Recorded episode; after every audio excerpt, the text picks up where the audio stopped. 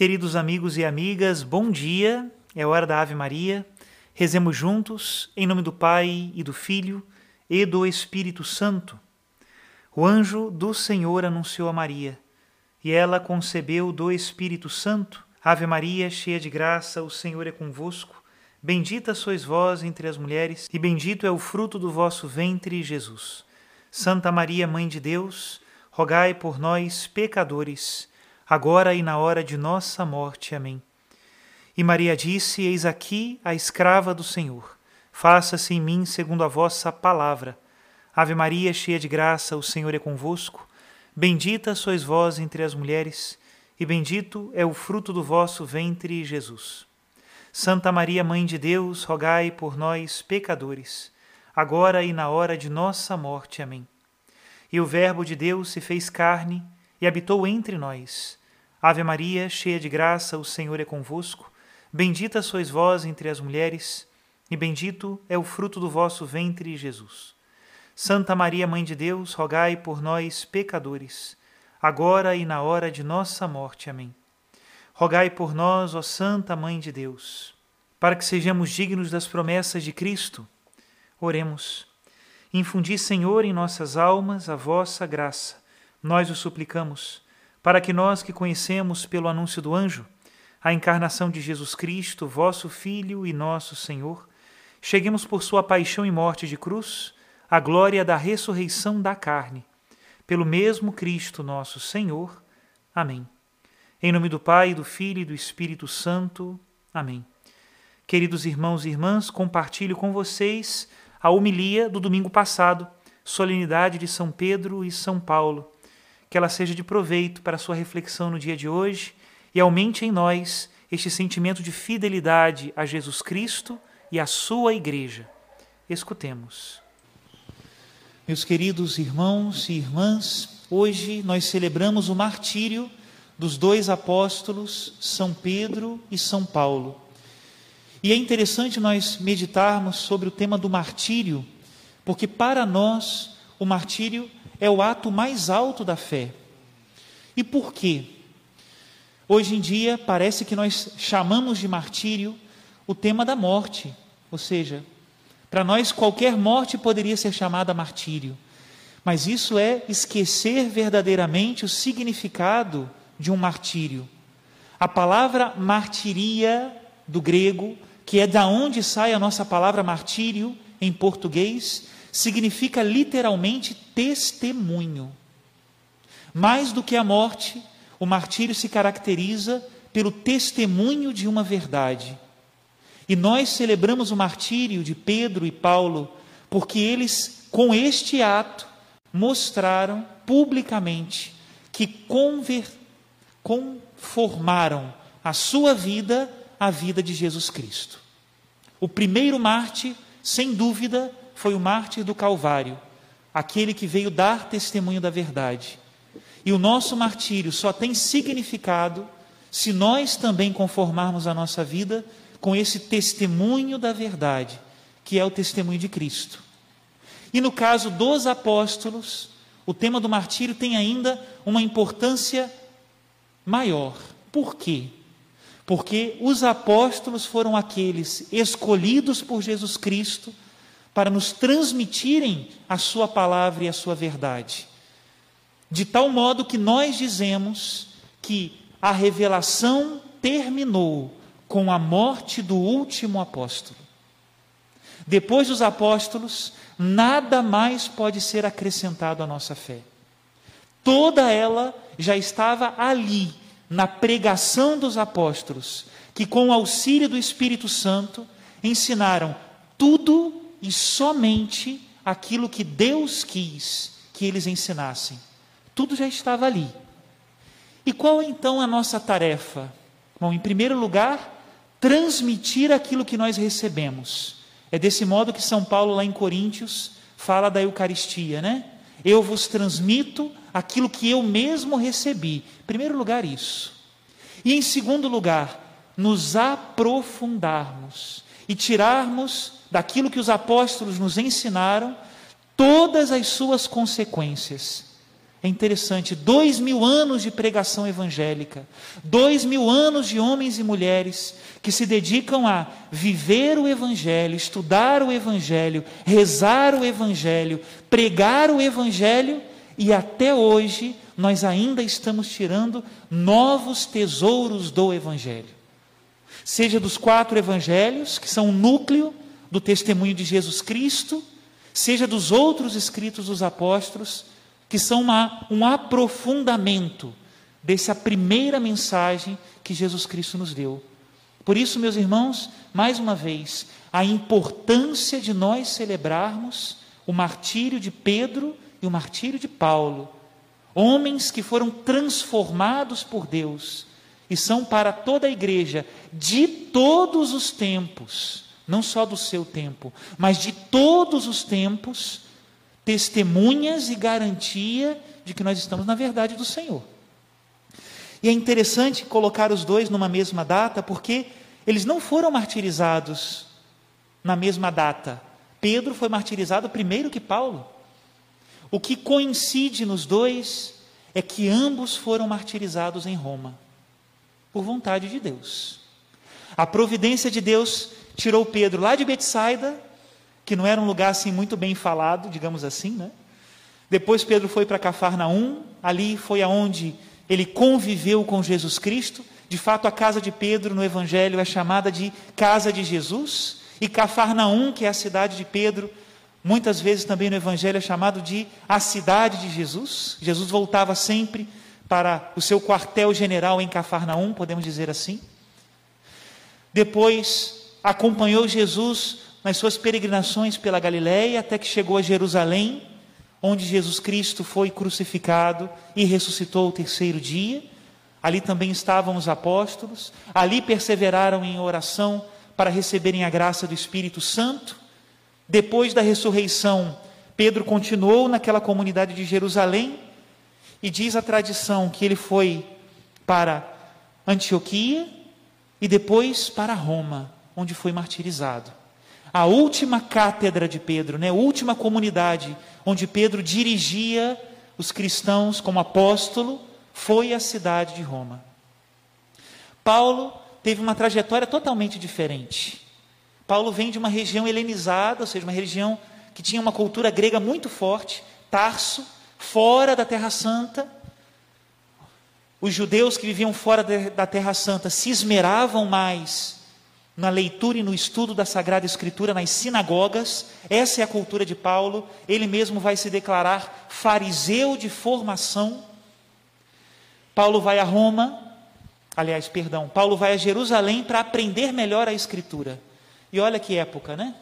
Imagine um jovem universitário, pois era Paulo, naquele tempo em que Jesus Cristo foi crucificado e ressuscitou o terceiro dia.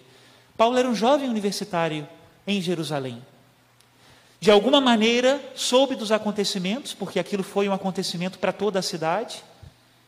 Paulo estava no martírio do primeiro mártir cristão, que foi Santo Estevão, depois de Cristo, logicamente. E depois se colocou no seu zelo pela lei como perseguidor dos cristãos. No caminho de Damasco, levando cartas justamente para levar prisioneiros os judeus desse caminho muito interessante que nos Atos dos Apóstolos diz que São Paulo perseguia aqueles que seguiam o caminho. De algum modo já era esse o modo como se dirigiam a Cristo, talvez de um modo um pouco cifrado, né? Jesus que dizia, eu sou, que disse, eu sou o caminho, a verdade e a vida, pois os cristãos eram aqueles que seguiam o caminho. E Paulo foi atrás disso, né?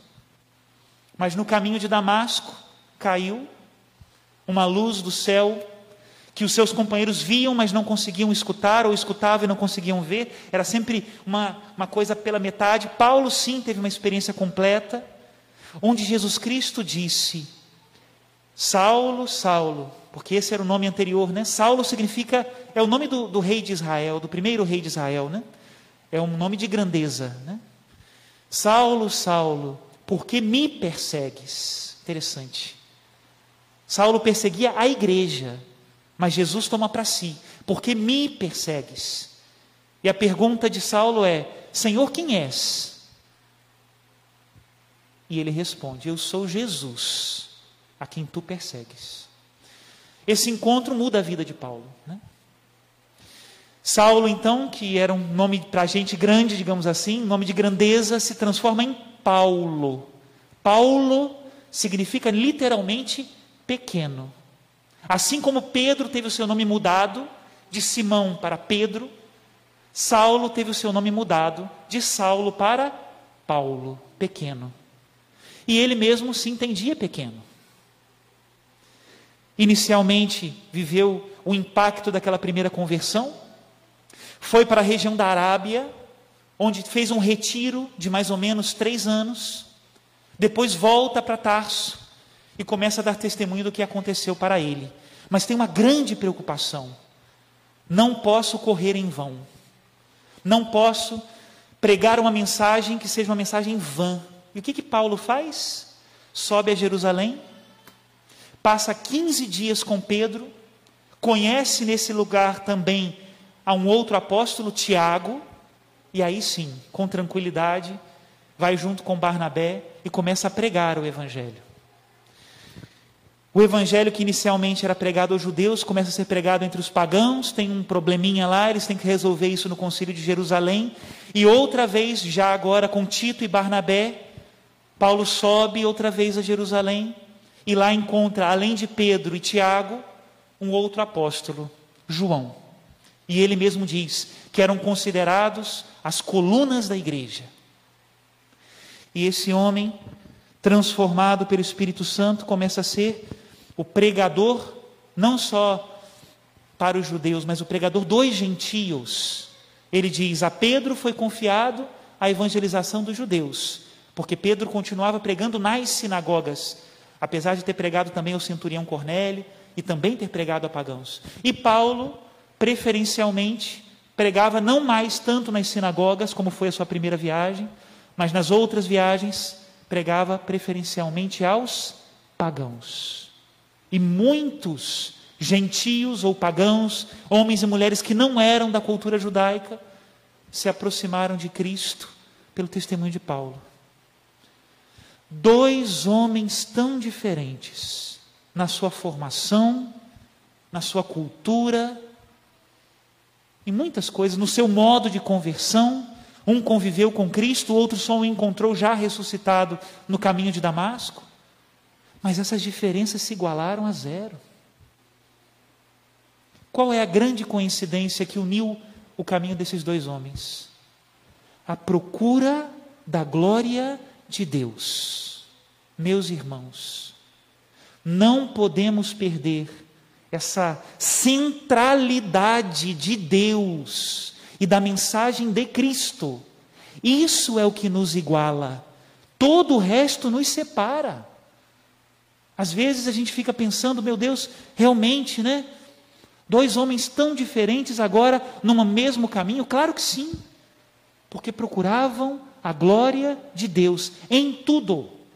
Nos seus sofrimentos, a glória de Deus. Nas pregações que faziam, a glória de Deus. No serviço ao outro, a glória de Deus. É algo totalmente diferente quando nós procuramos a nossa própria glória, não é verdade? Às vezes nós somos tão parecidos, formações parecidas, às vezes até da mesma família, mas se nós procuramos somente a nossa própria glória, nós nos dividimos. Os apóstolos hoje vêm nos dizer que nós precisamos de fato dar a vida para procurar a glória de Deus. E essa glória de Deus não é uma questão de opinião pessoal. Sabe? O grande tesouro que nós recebemos dos apóstolos, além do seu martiria, do seu testemunho, é a verdade da fé. Parece que hoje nós vivemos num mundo em que para a igreja existir, ela tem que virar uma feira livre. Um self-service de doutrinas, onde cada um pega aquilo que lhe agrada e rejeita aquilo que não quer. Parece que vale tudo, mas não pode ser assim. Muito interessante, quando nós falamos de uma fé que é dom de Deus, Essa fé é uma graça do Espírito Santo para crer em tudo o que nos ensina a doutrina dos apóstolos, transmitida na Sagrada Escritura e na tradição da igreja, em tudo. Se a fé for uma questão de convencimento, não é fé dom de Deus. Ainda é uma fé humana. E é um problema. Sabe por que é um problema dizer que a fé é um convencimento? Porque você pode se enganar e eu também. Se nós começamos agora a seguir somente aquilo que me convence, aquilo que me agrada, aquilo que me parece lógico, cuidado. Eu não posso ser a medida dessa verdade, porque eu me engano. O único que pode ser a medida da verdade que eu creio é Deus, porque Ele não engana e nem se engana. Essa é a autoridade. E por isso, a fé é um dom de Deus que nos faz assentir. Eu até copiei uma passagenzinha do catecismo da igreja que nos explica justamente sobre isso. O padre esperto esqueceu de colocar o número, mas é a parte que explica a, a, passagem de Tu és o Messias, o Filho de Deus vivo, que é a profissão de fé de Pedro de hoje. Diz assim o catecismo: Para que se preste esta fé, exige-se a graça prévia, ou seja, que vem antes, e coadjuvante, ou seja, que é ajuda de Deus, e os auxílios internos do Espírito Santo que move o coração e o converte a Deus, abre os olhos da mente e dá a todos a suavidade no consentir e crer na verdade. Não é fácil consentir e crer na verdade. Precisamos da graça de Deus para isso. E quando é que eu sei, Padre, que a minha fé de fato é uma fé divina, dom de Deus? Quando eu creio em tudo aquilo que crê, pois a Santa Igreja edificada sobre os apóstolos, aquilo que ela ensinou, baseado na Sagrada Escritura e na tradição que recebeu dos apóstolos. Qual é o problema de nós fazermos da igreja um self-service? É a infidelidade a essa mensagem que nós recebemos. E aí, uma última questão que eu gostaria de tratar é o seguinte: muito me preocupa Acho que cada um tem que se, realmente se preocupar com a sua geração, né? Mas muito me preocupa a nossa geração de cristãos. Me preocupa muito. Porque, graças a Deus, eu vejo muitos movimentos piedosos, de oração, graças a Deus, não tenho nada contra isso. Muitas coisas boas vão surgindo, né? Mas me preocupa quando essas coisas não têm uma raiz sólida na doutrina dos apóstolos. Me preocupa muito. Me preocupa muito as pessoas que, por exemplo, são muito devotos de Nossa Senhora, mas não se aproximam de porquê, ou melhor, não se aprofundam em porquê são devotos de Nossa Senhora. Qual é a doutrina da igreja sobre isso? Me preocupa as pessoas que dizem: não, padre, olha, eu sigo o Papa. Maravilha, mas nunca se aprofundaram em por que seguem o Papa. Me preocupa as pessoas que, graças a Deus, né, vêm ao Santíssimo Sacramento, reconhecem a presença real do Senhor e o adoram. Bendito seja Deus, mas nunca se aprofundaram em por que se ajoelham diante do Santíssimo. Em por que acreditam no sacrifício de Jesus na missa. Em por que acreditam que o Padre perdoa os pecados na confissão. Em por que eu creio somente nestes livros que estão aqui na Sagrada Escritura e foram entregues a mim pela igreja. Por quê? Me preocupa quando esses porquês não são respondidos. Me preocupa. Porque aí fora tem muita gente escrevendo quinto, sexto e sétimo evangelho, quando os evangelhos são só quatro e não existe nenhum depois desses. Quando tem gente que de repente parece que tem umas revelações e começa a dizer que é desse jeito ou é daquele, sem que isso tenha uma base sólida naquilo que os apóstolos ensinaram. E a revelação terminou com o último apóstolo. Não dá para vir outro apóstolo. Não desceu do céu outro apóstolo para nos dizer uma coisa diferente. Não. Meus irmãos, sejamos firmes na fé. Conversando outro dia com algumas pessoas me diziam, padre, parece que eu estou aprendendo tudo agora. Parece que a geração que veio antes não me transmitiu essas riquezas que o Senhor fala. Ah, já não entendo mais o que é jejum. Tem gente que acha que não precisa mais jejuar. Quando Jesus Cristo no Evangelho fala do jejum com muita claridade. Ah, já não preciso mais fazer isso ou aquilo. Parece que houve uma falha. Parece que a cadeia, que a corrente foi quebrada em algum momento. Pois bem, a nossa geração então tem a responsabilidade de recuperar isso e transmitir para as futuras gerações. Desse modo, seremos pedras vivas desse edifício, como diz a primeira carta de São Pedro. Desse modo, teremos a única pedra como fundamento, que é Jesus Cristo, como diz São Paulo aos Efésios. Desse modo, seremos também pastores do rebanho. Louvado seja nosso Senhor Jesus Cristo. Para sempre seja louvado. Que Deus nos ajude a sermos nós também pedras vivas nesta construção de Deus que é a Igreja. Pela intercessão destes santos apóstolos, São Pedro e São Paulo, e da Rainha dos Apóstolos, Nossa Senhora, desça sobre cada um de vocês e suas famílias a bênção de Deus Todo-Poderoso, Pai e Filho e Espírito Santo. Amém.